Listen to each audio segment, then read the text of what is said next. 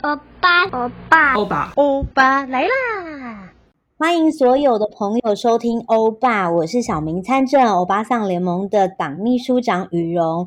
我们今天呢要延续工作中育儿、育儿中工作的主题，但是这次邀请的来宾比较特别，因为他们呢一加一大于二，是一组夫妻档，要来当彼此的神队友。那我觉得夫妻要一起来实践工作中育儿、育儿中工作，其实蛮不容易的，中间也需要蛮多的合作。我们来听听他们是怎么样来合作，还有怎么协调的。那我们这一次的与谈人有两位，他们是夫妻。我们先请他们自我介绍，谁先开始？Hello，大家好，我叫涛颖，现在是有两个小孩，一个小孩现在在自学，然后在暖蛇这个自学团体里面，他现在是快要七岁，小儿子是三岁半，也是有参加共学团。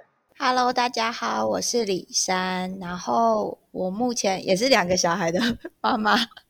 我在北投这边放松完育儿友善园，然后我是这里的馆长。两个人的声音听起来都非常非常的年轻。我们今天要特别邀请两位来到节目当中，就是呃，希望可以跟我们大家一起来分享，因为我知道其实他们呢在倡议。平权工作已经有非常多年了，但是其实呢，在面临就是家里面需要有人照顾小孩的时候，大部分都是父亲来担任经济或者是呃，就是出外出工作的角色。那母亲通常都是做育儿跟家务的工作。但是呢，李珊跟涛颖两位，他们其实非常的不一样，他们是两位共同分摊生活当中一切的，包括了呃家里面的经济。然后甚至还有是家务事，那要不要先来讲一下你们两位这样成为彼此神队友的默契，是从什么时候开始养成？从恋爱的时候就已经有这个共识了吗？你们有没有一起经历过什么共患难的经验？怎么知道可以彼此走上这一条路？这个我觉得要从涛颖讲起，就是我们那时候有一起到澳洲打工游学。在澳洲的部分的话，就是因为呃李三他。大部分都是交给他来找资料，他来规划行程，或是我们有在找打工工作的时候，对那些资料，大部分都是靠李三来搜寻，然后整理。我比较是负责呃开车或是一些英文资料上面书信的那个往来。那个时候感觉好像我们两个人在澳洲生活的时候就已经有一些。基本的分工了。我觉得就是蛮有趣的一点是，就是我们好像在那个去一起去澳洲的过程中，就是有一种莫名，因为我本身自己英文不是那么好，但是我蛮会听听就是英文，但是我不会说也不会写，但是就是有一个莫名，好像是诶，我就负责听，因为那个涛颖他对于听。听是比较有障碍的，然后但是他在说跟文法上是比较强的，所以我们就是好像就直接就是有一个默契，就是哦，就是彼此知道说哦，他嗯、呃，他做那个部分，我做这个部分，这样子。你们那时候去打工留学的时候是花了多久的时间在澳洲？然后你们那时候都几岁啊？我当时是二十四岁，然后我们在那边待了两年。嗯。哇，其实蛮长的时间呢，因为有很多的伴侣出国旅行，通常就是确定一定要回来分手，或者是说确定可以走一辈子，所以看起来你们是就是在那个过程当中反而找到彼此互相合作的默契。但是那两年在澳洲就是呃打工留学的过程当中，你们都没有争执或冲突，或者是真的就是气到想分手的时候吗？哎，我觉得没有哎，涛颖你觉得？还是会有一些那种小吵架，但没有什么大的事会有到想要分手的那种程度。嗯，OK，所以你们回来之后是很快的就决定要结婚，然后共组家庭了吗？应该是这么说，就是我们其实，在快结束之前啊，我们有因为都想说都已经到那边，很莫名的，我们自己就是有个共识说，那我们既然都要快回台湾了，那我们就决定要去大溪地。然后去斐济，去纽西兰，所以我们就等于其实，在那工作了两年，呃的积蓄，也就是拿去，就是有点像是工作完，然后一个放松，然后我们就去了，然后就默默的在大溪地有了小孩，这样子。哦，OK，所以你们直接就在那里度蜜月了，是吧？对啊，就是我觉得也没有明确说那是度蜜月，可是我们后来其实，在生完小孩之后也有聊过这件事情，觉得哎，那其实就是其实就是度蜜月，只是我们的程序跟别人不太一样。对，而且刚刚听到你去那么多地方，瞬间突然对比一下现在的育儿生活，有没有觉得哇，当时真的很自由？有哎。我觉得多少还是会啦，还好有去过，因为很多结婚生小孩之后，连那一些经历都没有共同经历过，所以呃，在大溪地那边，就是回到台湾之后，然后就是有小孩，然后就结婚。那可是我觉得结婚之后可能。会投入职场啊，因为呃，我们去打工留学赚的钱，可能去玩，然后放松时候，可能也也所剩不多嘛，所以回来之后立刻会面临到现实的生活议题。那这个部分你们是怎么协调、跟处理、跟面对？然后也决定就是我们不走一般的，就是呃外面正职的，就是成为劳动这样子的一个劳工，然后会自己出来做自己。育儿工作、工作育儿这样的生活尝试。那个时候，澳洲回来之后，有跟朋友算是说好，就是要一起开开店这样。然后我们那个时候就是，嗯、呃，开了一间咖啡店。那个时候是因为李三那时候是怀孕嘛，所以大部分咖啡店的事就是都是我我在处理。但有有些有些东西我还是会找他一起讨论这样。其实也算是。边开店，然后因为是自己开店，所以可以那个工作时间比较弹性，比较自由。对，那李三如果她怀孕有不舒服啊，或是有一些状况，她打电话给我，那如果店里的情况 OK 的话，我也是可以呃先先离开去照顾他这样。时间上也是蛮弹性、蛮自由的。那李珊是嗯、呃、怀孕，然后生小孩之后就决定没有要回一般的职场啊？对，因为我本身是护理人员。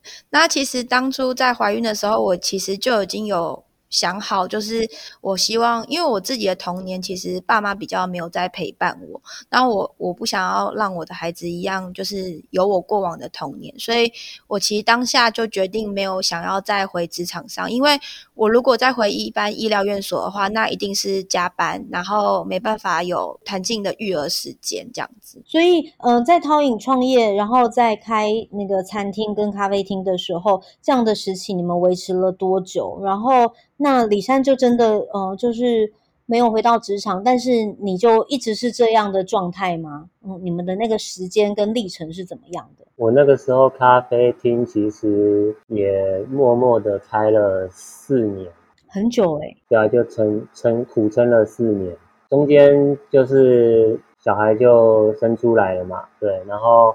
那我我这边中间我也是边上班，下班回家以后就是换成我，就是我会一起照顾小孩。对。那李珊呢，在小孩等于是出生之后到多久之前，几乎都是自己全职育儿？呃，应该说四岁以前其实都是全职育儿，但是在这过程中，因为其实我觉得开咖啡厅真的是一个蛮不容易，是因为是自己创业，其实是真的很不容易。我们真的比不过那些就是很。大就是资金雄厚的人，所以其实在这四年中，我们几乎是，嗯，等于是没有什么赚到钱，然后。我自己对于金钱的其实会有一些压力存在。其实，在这过程中，生完小孩大概半年，我开始有一点点焦虑，然后我就有带着小孩，其实就是在找工作，想说我不想要看不到小孩，照顾不到小孩，但是我有什么方法可以可以带着小孩工作？其实找了蛮多，后来有去了一家托婴中心这样子，然后在托婴中心面试的时候，其实我觉得那托婴中心也其实也蛮友善的。他就是有让我愿意让我带着孩子去工作，这样。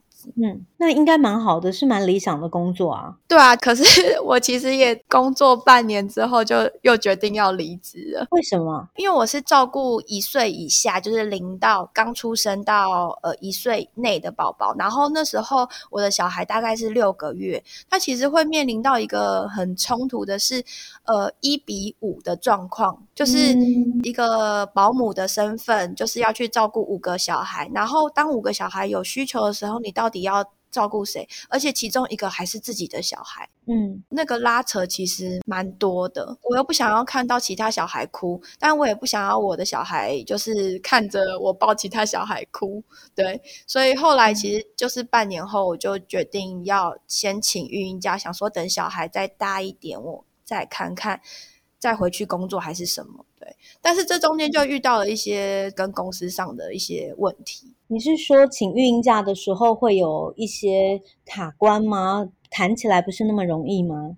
对，因为公司会认为说，如果今天你如果请了育婴假，那那其他的小孩谁顾？那他不可能放着，就是再请一个人，因为呃，育婴留留职停薪，那万一我之后要回来，那他又招收不到那么多学生的时候，那我回去要去哪？目前的育婴假里面，就是你留停的期间，你还是可以有部分的给薪，对不对？对，因为就性别工作平等法的规定，嗯、其实就是你只要就业投保年满一年，然后你的小孩在三岁以前，然后呃，就是可以领六个月的那个。那个投保年资的六十 percent，当时是这样，但今年的话，就是它有提高，在二零哎，在一百一十年七月一号，就是今年的七月一号开始是领八十趴这样子，所以就可以呃领八成新。那你育婴假可以持续的请到小孩多大？如果说是单纯请育婴假的话，可以请到小孩三岁。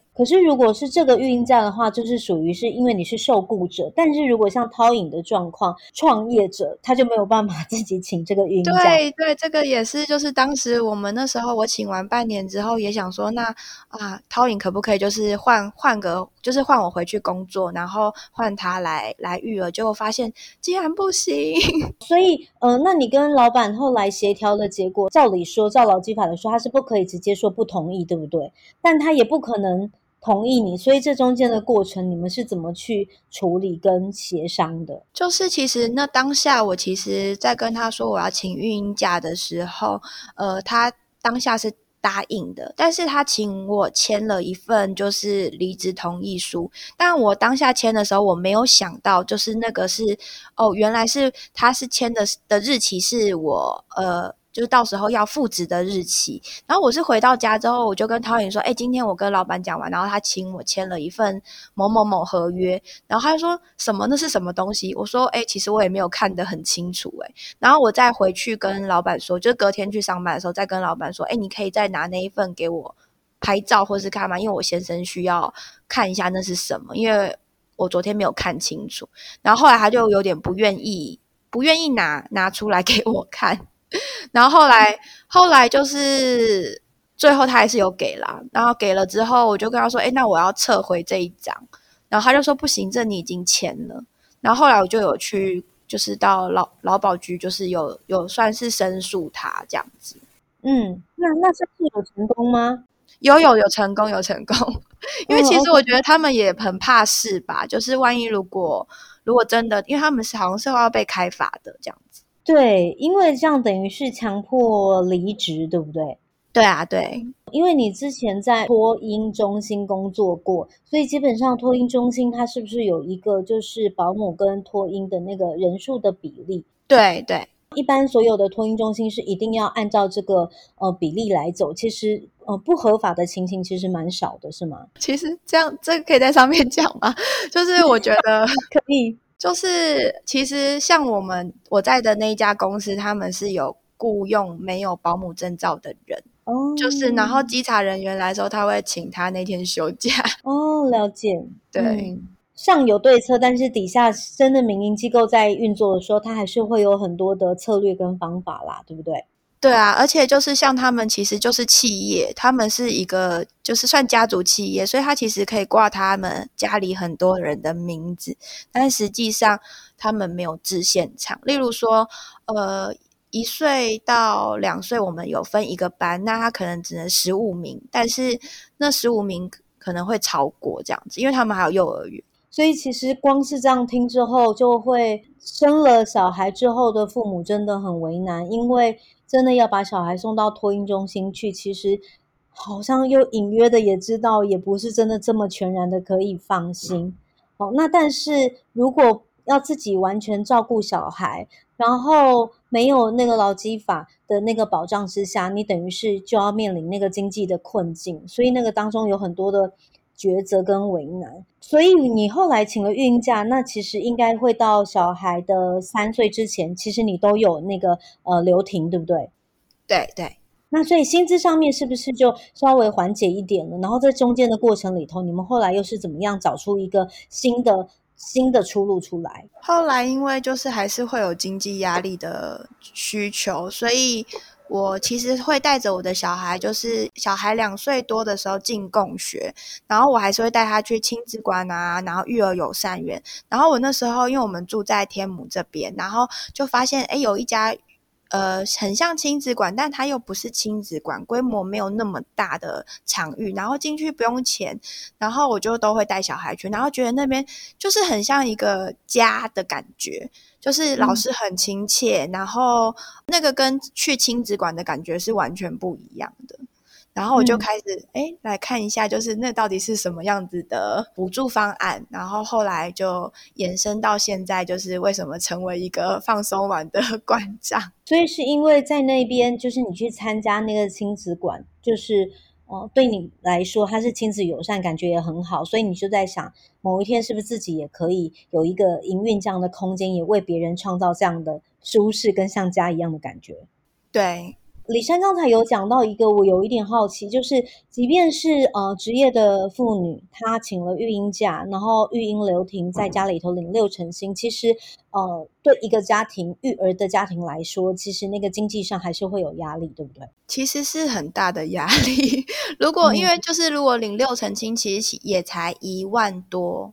就是如果按照你的劳保的六成的话，嗯、其实才我印象中好像一万五左右。那、嗯、那你光想就是如果在外面随便租一个房子，其实也就是一万多了。就是那、嗯、没错，那个花费其实是蛮蛮可观的。嗯，然后呃，涛颖那时候 还在苦撑，还在创业，是不是？呃，对啊，就是对我还有在想。试着一些方法，看可不可以让那个店面的营运上可以稳定一点，这样。嗯。后来，对啊，那中间因为李三，但也也很感谢他，就是这么这么支持我啦。对，让我这样试了四年这样。对，那他他中间也是有，就、嗯、就像他讲，他有去找一些工作的机会，然后又可以又可以把小孩带在身边。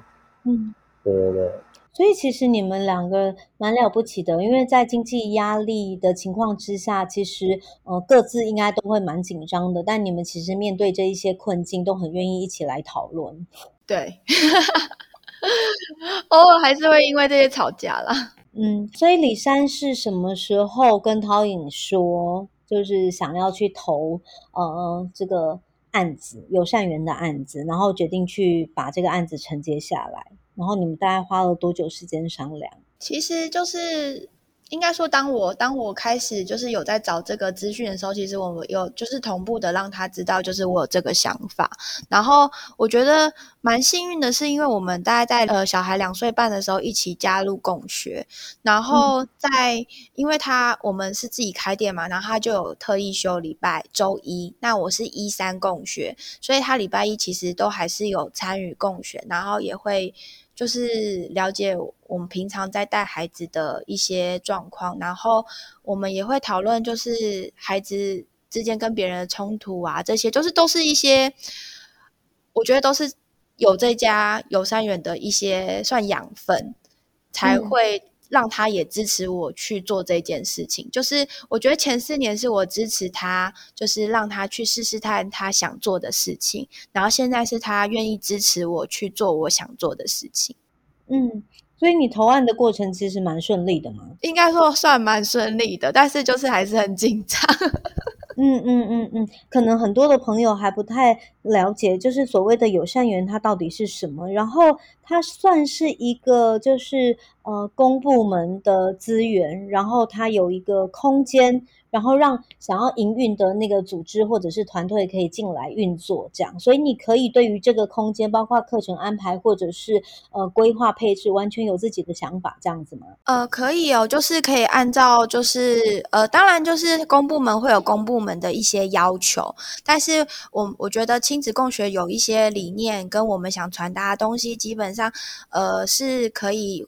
发挥在这个上面做宣传的。友善园这个名字也是你自己取的吗？还是说公部门他就会帮这个地方的那个就是社区的那个呃，哎，其实这个空间叫什么？社区的 育儿友善园，所以它是每一个地方都叫做育儿友善园。就是它其实那个名字没有规定你一定要叫什么，但是这个计划就叫做育儿友善园。那呃，像我们管的话，就是叫放松玩育儿友善园。嗯，那其他每一个不同的区域，它也会有每一个区域不同的育儿友善园这样子吗？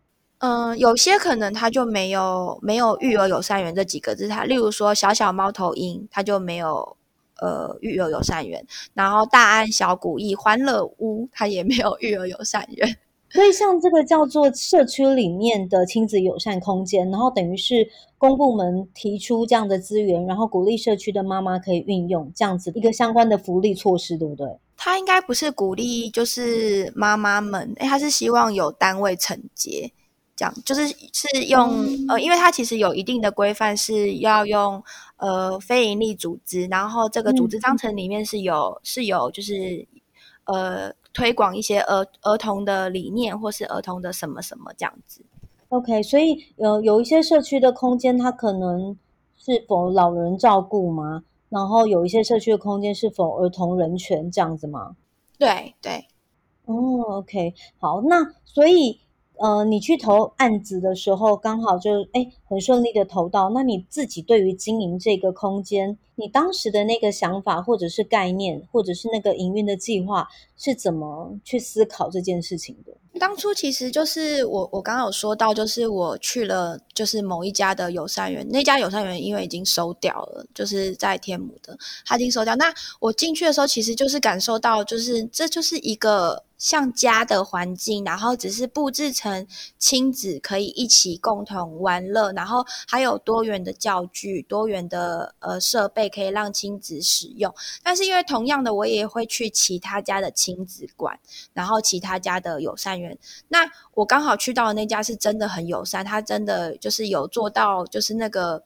很贴近人心的部分。那后来我有去其他馆，就发现，哎，其实不是每一家友善园都好像很有，就是我觉得有些呃可能会希望在管理上比较方便，所以他们会就是有一些比较不站在儿童角度去思考的的规定。然后，所以当初我在设计这个就是友善园的时候，我们会。比较多是放在以儿童角度去出发，去想象孩子会希望怎么样，然后我们也会让孩子去参与到我们的这些设计。就是我我自己的小孩是有参与到的，就是那个东西的摆放这样子。嗯，有一些友善园还是要看主要经营的人或承案的这个单位或组织，他也有可能把友善园不小心变成幼儿园，对不对？其实不是幼儿园，是才艺班。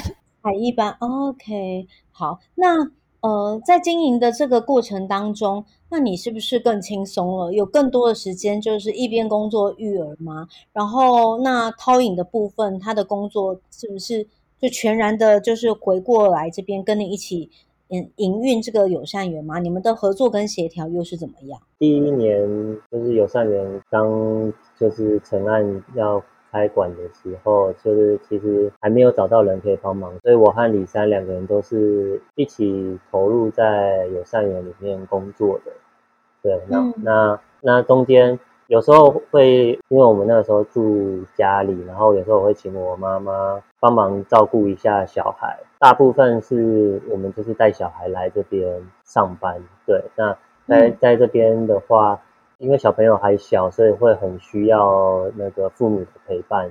对，那所以我们来到友善园的时候，就是看谁有比较就是要要处理的事情的话，可能今天我我需要弄一些工作，那可能李李三就不要去陪伴那个孩子这样。那如果那我忙到一个段落，或是李三有比较急的事情要处理的时候，就换我来陪伴小孩这样。可是如果这样听起来，虽然是育儿中工作，工作中育儿，但你们等于二十四小时几乎都在一起，然后二十四小时都一边在育儿跟一边在工作，会不会变成这样子啊？所以当时你们对于这样的一个一个生活的状态，你们都是很很喜欢的吗？其实第一年很累。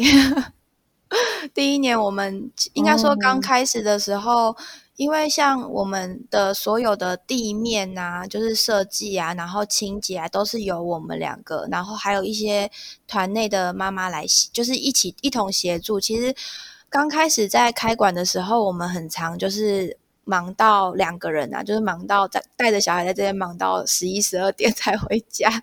嗯，嗯 对，就是因为其实工作中育儿这件事情啊，我觉得其实是有时候也是蛮蛮难的，因为当孩子需要你陪伴的时候，你又有就是很急的事情要做完的时候，就是会 不知道到底该怎么办。然后我也很有像我自己的话，我觉得我们两个刚好是一个急性子，然后一个。步调比较慢，然后互补了这一件事情。就是当我很急的时候，我可能可以很迅速把一件事情处理好，然后但是他可以好好陪小孩。当时当有一件事情需要慢慢下来的时候，那我们就会换成涛颖来做，然后我来好好的陪小孩。就是我觉得那个是一个生活中的默契嘛。嗯嗯，所以其实那等于是你们变成是一。夫妻一起创业，只是你们创的是非营利组织，不能够盈利的单位的事业，但是呃可能会确保你们有一个就是基本的呃生活津贴，但是绝对不会因此而呃赚钱的一个创业工作，应该算是这样，对不对？对对，没错。嗯，OK，所以第一第一年听起来也真的很辛苦，后来是怎么慢慢协调出来的？跟呃你们现在到目前友善园的营运已经。嗯，进到第几年了？你们的合作模式有一些新的调整跟改变吗？呃，我们目前的话已经开了两年半了，就是我们是每年提案。那第一年快结束的时候，就有就有发现这件事情，就是如果一直这样下去，我们两个可能体力也会，就是这个热情可能也会慢慢的被消耗掉。就是我们两个其实都是有这个热情在这个工作上。那如果每天都是这么晚睡，然后小孩的就是照顾的状况，然后。呃，虽然有彼此去做调配跟平衡，但是还是那个心力其实是蛮累的。所以后来我们有找到就是在地的伙伴，然后也是共学团的家长，然后就一同就是一起来，就是在这边就是变成互补，就是另第二个职位就是换成另外一个人。嗯，了解，就是把第二个职位变成是更多不同的就是伙伴跟团员，然后他们的工作时间更加的弹性。对。嗯，然后可以多一点人力进来投入这个呃空间共同的营运跟就是呃支持照顾的工作，所以他们这一些呃团员或者是妈妈，他们也是可以带着孩子一起进到友善园来工作的吗？呃，我们就是都是这样，都是带着孩子工作。嗯，OK，所以就是除了呃可以支持自己育儿中工作，工作中育儿，然后也给出更多不同的呃机会让。其他的团员跟家长妈妈也可以带着孩子一起进来，然后实践这样子的理想。对，好，所以现在到这个两年半的这个过程当中，你们有没有那种？因为我刚刚有一点好奇，想问说，所以天母的友善园为什么收掉了？为什么没有在营运呢？然后你们在这个过程当中有没有那种天哪，我不想要再营运的那种想法？先大概说一下，就是那家友善园会收掉原因，是因为他们后来转成盈利性质了。就是他们是做，就是改成收费的。那、嗯、呃，在这两年半当中，其实是会有想要，就是。就是我们其实不是只有营运而已，就是还有安排活动，然后还要跟讲师联络，然后我们其实会站在比较多我自己曾经过往就是在育儿育儿中遇到的困难，然后我会希望真的是可以支持到这些在地的妈妈如何育儿，然后真的可以支持到他们，所以我其实，在设计活动的上面有。就是有多了一些不同的想法，跟就是花蛮多心思在这上面。那当就是没有人来，或者是说就是这个东西不成功的时候，其实也是会有啊，好累哦，就是想要收，就是想要收掉。但是我觉得就是一点一滴的看到就是来的家长、来的亲子、来的阿公阿嬷有改变，真的是我继续做这件事情的动力。我觉得是这样。嗯嗯，所以不只是提供空间，你也希望他们在儿童人权或亲子友善的那个思考上面，可以也有一些前进，然后打开一些空间，他们自己也可以有一些学习。对，因为今天时间的关系，我没有办法继续跟呃两位聊太多，但我想要留一个环节到下一集的时候再多聊一点点，因为我认为呃夫妻两个人要一起经营一个空间，然后回到家之后要就是。转换就是角色跟身份上转换，我觉得这个也也有蛮多值得可以再多讨论跟细聊的，我们就留到下一期来呃跟大家分享，好不好？那我们今天先谢谢两位哦，好，谢谢。谢谢听完了这一集的 Podcast 节目，语蓉要来跟大家推荐一场同样在北投的活动，叫做“一起撑起儿童权利”。时间呢是在二零二一年，也就是今年的十一月二十号，地点呢就在北投公园喷水池广场。这场活动当中呢，包括了有各种有趣的闯关活动，还有泡泡。故事表演跟短讲，还有展览，包括有四场绘本派对，会用绘本来跟所有的孩子们聊一些重要的事情。另外还有非常热闹滚滚的舞台，包括了亲子可以共同敲敲打打，亲子也可以自由的玩耍泡泡。闯关游戏也有很多，包括了认识儿童人权，还有透过趣味游戏、桌游、猜题、问答、DIY 等等的丰富内容，来认识日常生活当中我们会碰到的各种儿童权利问题。还还有亲子情境展，在熟悉不过的日常情境里头，小孩的感受是什么？大人真正想说的是什么？我们可以一起来思考一下，可以怎么做？还有最重要的是父母充电讲座，包括了在疫情之下的家庭分享，有相当多活动精彩的内容呢，都会在十一月二十号儿童人权园游会的活动现场登场，时间只从早上十点到下午的五点钟，不要忘记十一月二十号一起到北投公园喷水池广。广场见喽！欧巴桑来呀来呀，欧吉桑来呀。你喜欢今天的内容吗？还有什么想问或超想知道的事情？欢迎上脸书欧巴桑联盟，欧巴来了这集的分享留言给我们。还有更多关于这集内容的好康资讯，不只能听得到，我们也会大放送在节目资讯中哦。欢迎来抬杠。